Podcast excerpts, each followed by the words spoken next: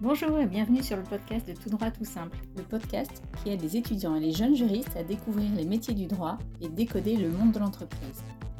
Bonjour, je suis Delphine Bordy, ancienne avocate et directrice juridique depuis plus de 20 ans et également formatrice et créatrice de contenus digitaux. Je vous propose de rencontrer des personnalités du monde du droit qui s'expriment en toute franchise sur la vision de leur métier et leur quotidien une grande source d'inspiration pour tous les étudiants et ceux qui cherchent leur voie, et un excellent moyen de découvrir le monde professionnel. Si vous aimez le podcast Tout droit tout simple, n'oubliez pas que la meilleure façon de le soutenir et de le faire vivre, c'est de laisser un avis avec plein d'étoiles. Bonne écoute Mon invitée d'aujourd'hui travaille dans un domaine de niche, elle est avocate, et elle a consacré son activité au monde hippique et sportif. Elle-même cavalière, elle détaille ses missions, quelques dossiers concrets, et vous verrez que son quotidien ne manque ni de diversité ni de piquant. Bonjour Sophie et bienvenue dans le podcast Tout droit tout simple. Bonjour Delphine. Est-ce que vous pouvez, s'il vous plaît, d'abord vous présenter ainsi que votre cabinet? Oui, bien sûr. Alors écoutez, moi je, m'appelle Sophie Bechet, je suis avocate dans, un barreau, dans le barreau, euh, barreau d'Angers et je travaille au sein du cabinet euh, LexCap qui est un cabinet, un cabinet qui a plusieurs euh, antennes. Donc notre cabinet principal est Angers mais on a aussi des antennes à Paris, Rennes, Saumur ou Nantes. Euh, donc c'est un cabinet euh, de taille relativement importante pour la province, puisqu'on a à peu près une, soixantaine d'avocats et juristes au sein du cabinet, avec chacun évidemment des, spécialités tout à fait spécifiques. Alors, je crois que votre pratique initiale, c'était plutôt le contentieux commercial, donc les, litiges, le recouvrement de créances, le droit de la consommation, les procédures collectives. Comment, comment ce, vous a-t-il mené en fait au droit équin Alors oui, c'est alors c'est vrai qu'au cabinet, nous, la politique, c'est d'être très spécialisé, hein, puisqu'on a un cabinet de taille importante, donc on a, on a la chance de pouvoir se spécialiser chacun dans des matières. Euh, ce qui est quand même plus facile parce qu'aujourd'hui le, droit est tellement euh, complexe qu'on a besoin quand même de bien connaître sa matière pour être compétent.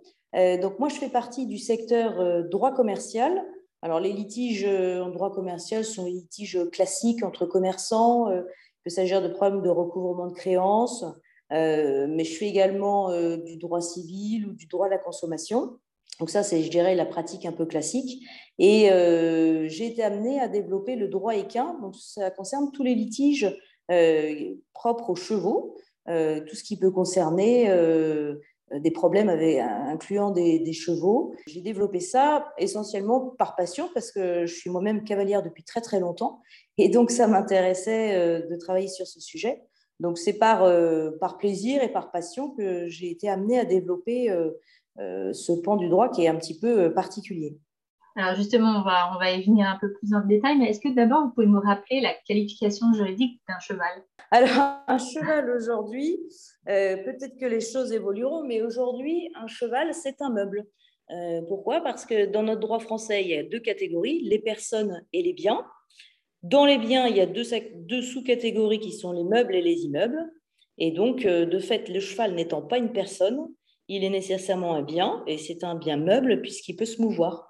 Euh, donc, il est traité aujourd'hui à la même enseigne que euh, les meubles tels qu'un euh, frigo, une table, et ce sont donc toutes les réglementations des meubles qui s'appliquent aux chevaux.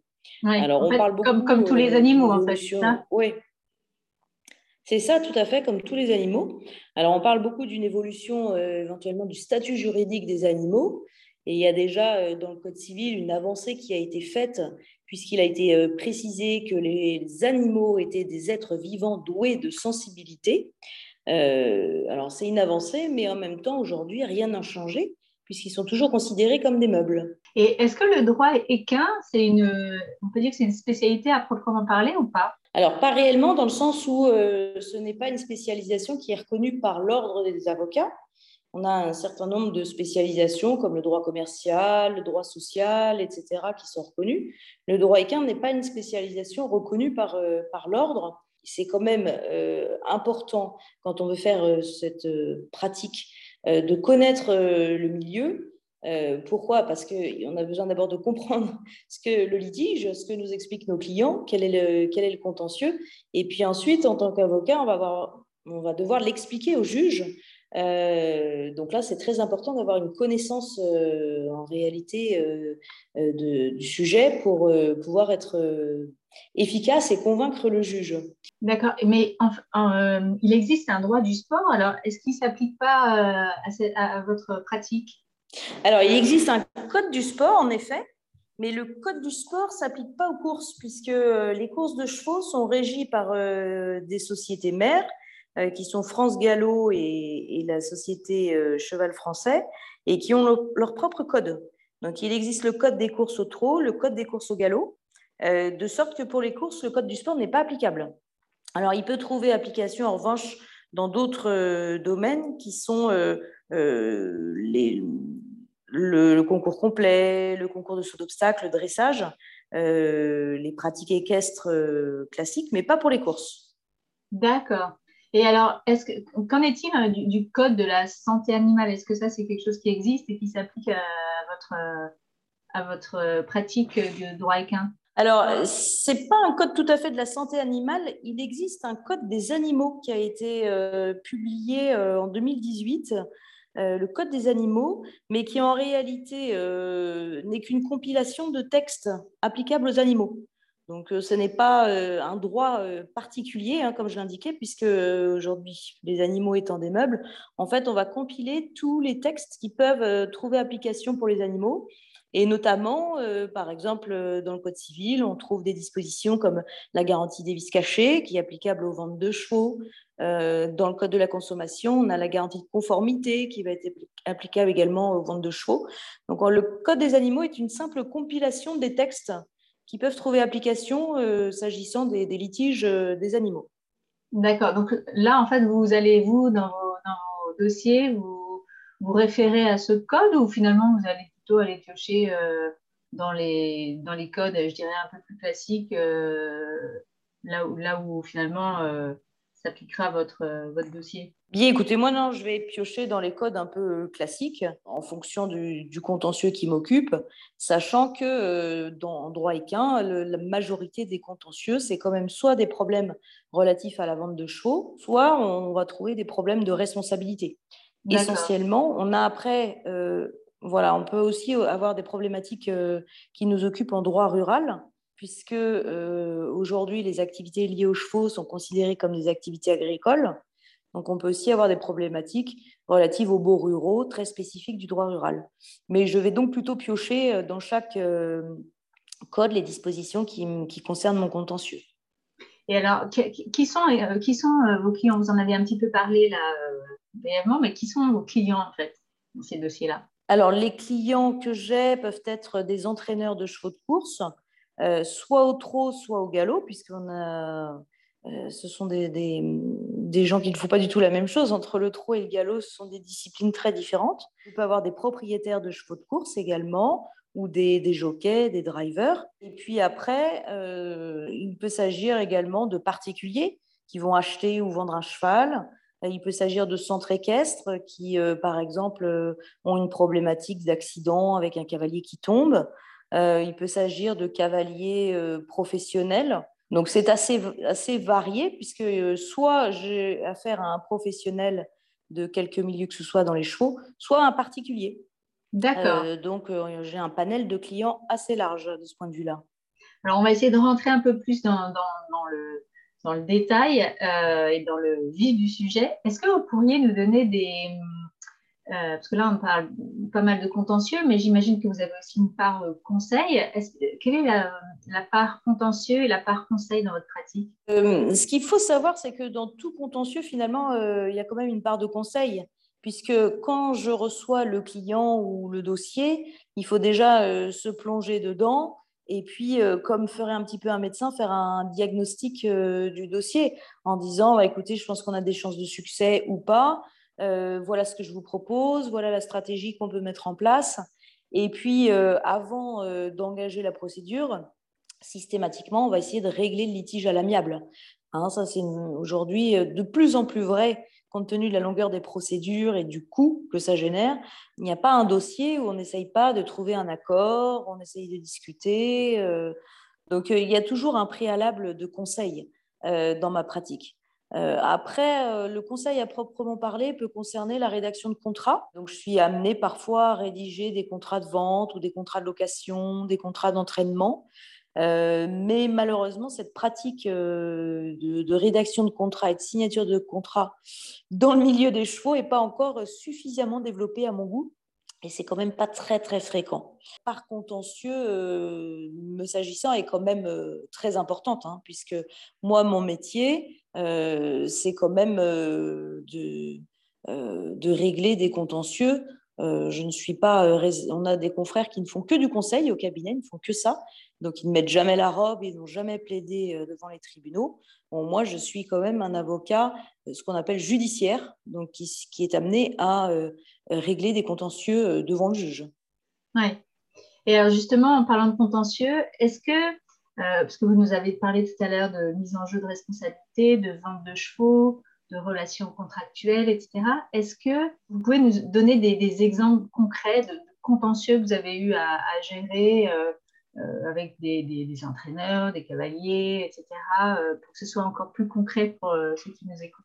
Oui, bien sûr. Alors, quelques exemples. Écoutez, par exemple, cette semaine, je suis allée en expertise judiciaire. Donc, c'est un, euh, un expert judiciaire vétérinaire qui a organisé, euh, c'est une réunion qui s'est tenue chez le client. Euh, et nous y sommes allés parce que mon client est éleveur de chevaux et on lui avait confié une trentaine de chevaux. Et malheureusement, sur ce cheptel de chevaux, il y a plusieurs chevaux qui sont morts.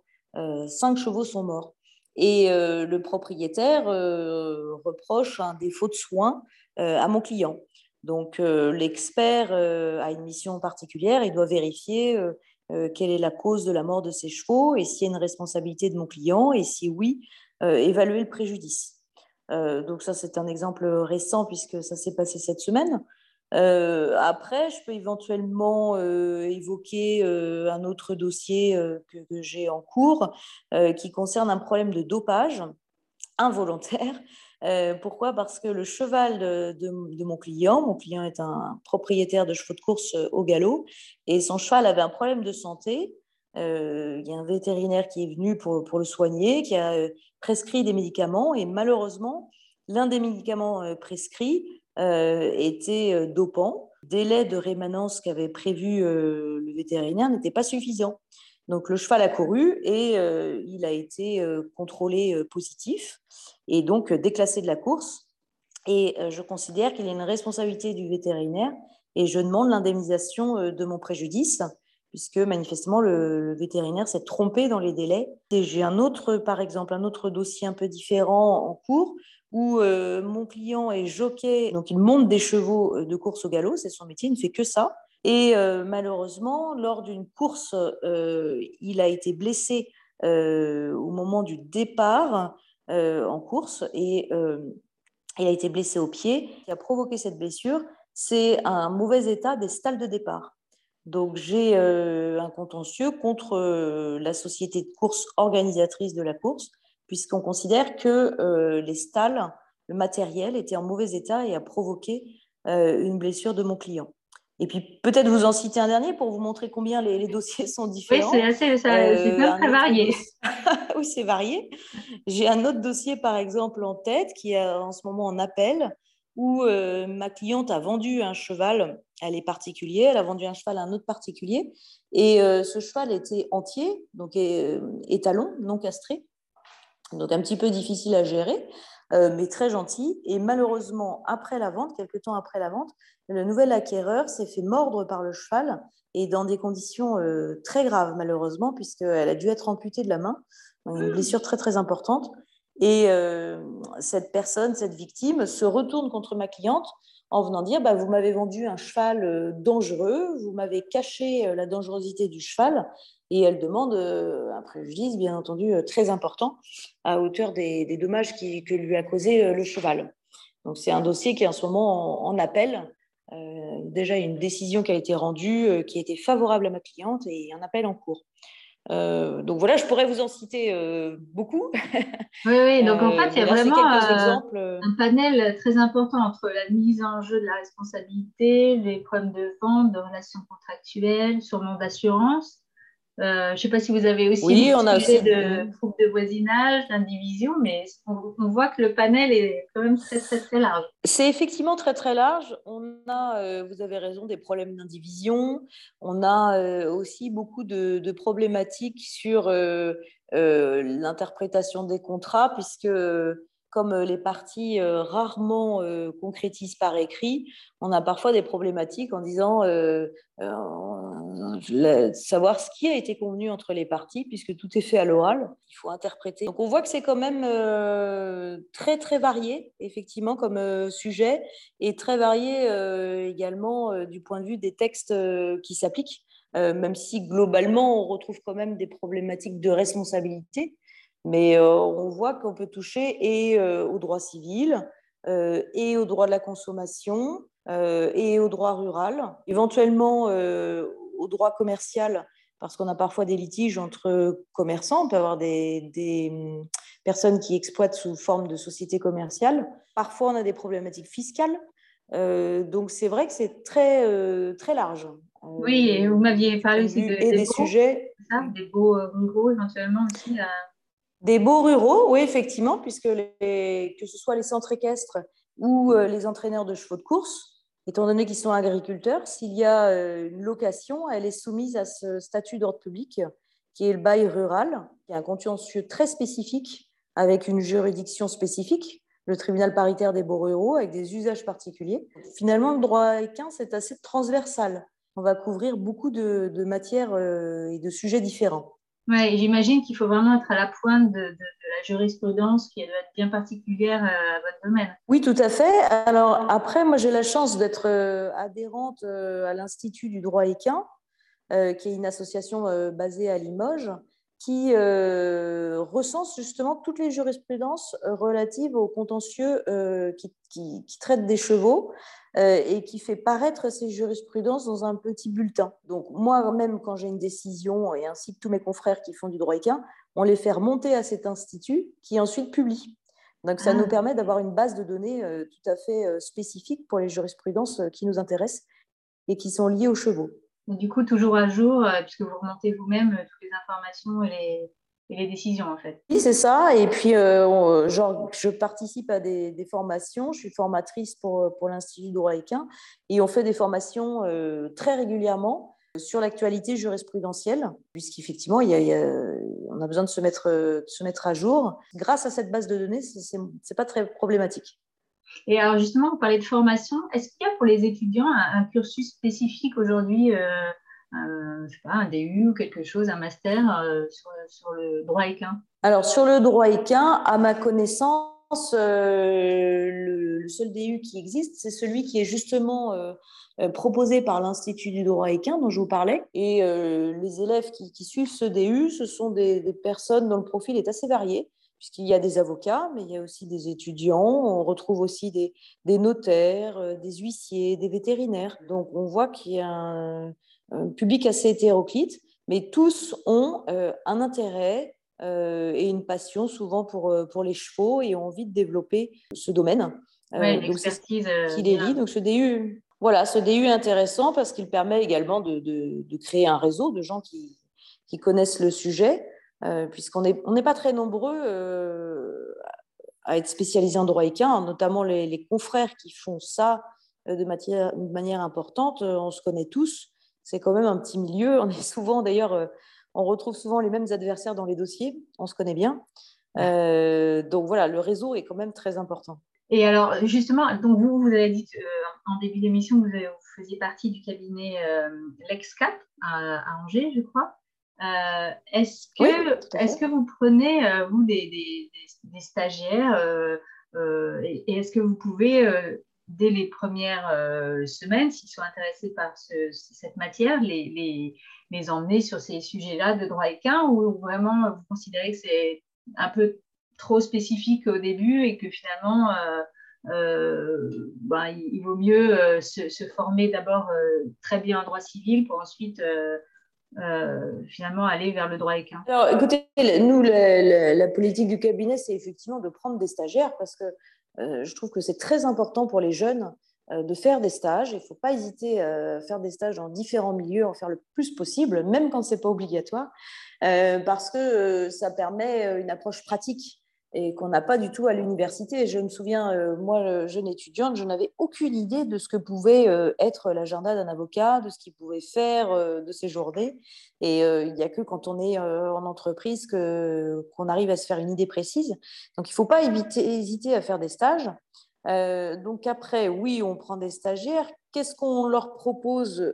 Ça dépend vraiment du niveau du stagiaire en réalité. Euh, puisqu'on a des stagiaires euh, à partir de la troisième en stage d'observation. Donc là, ce sont des jeunes euh, qui ont une quinzaine d'années. C'est plus compliqué. Donc là, on leur propose beaucoup d'observations, d'aller voir des audiences, d'assister à des rendez-vous, d'essayer de voir différentes matières puisque euh, au sein du cabinet, euh, les avocats ne font absolument pas le même métier. Entre celui qui fait du contentieux, celui qui n'en fait pas, celui qui fait du droit de la famille ou du droit social, sont des, finalement des, choses très très différentes. Donc beaucoup d'observations.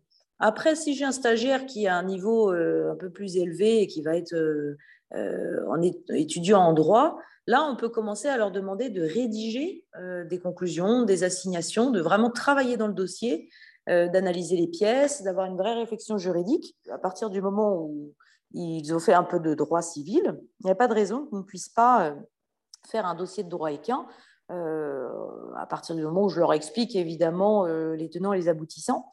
Mais il faut quand même que l'étudiant ait, ait, à minima 2-3 ans de droit, nous on le constate, pour pouvoir commencer à vraiment euh, faire, faire des choses intéressantes dans un dossier. s'impliquer dans le euh, dossier pour euh, bien comprendre les enjeux et avoir quand même des bonnes bases de droit civil. Quoi. Oui, et puis passer du stade de l'observation à la rédaction. Notre métier, c'est quand même beaucoup de rédiger. Donc, c'est un pas qu'il faut franchir. Hein, si le stagiaire veut vraiment être avocat, nous, on passe quand même beaucoup de notre temps à rédiger des conclusions, des assignations. finalement, aller plaider un beau dossier, c'est un peu la récompense, mais c'est pas si fréquent que ça. L'essentiel de notre temps, c'est quand même de répondre à des mails, de, de traiter les courriers et de rédiger des conclusions, des assignations, des courriers, etc. Donc, il faut passer au stade de la rédaction.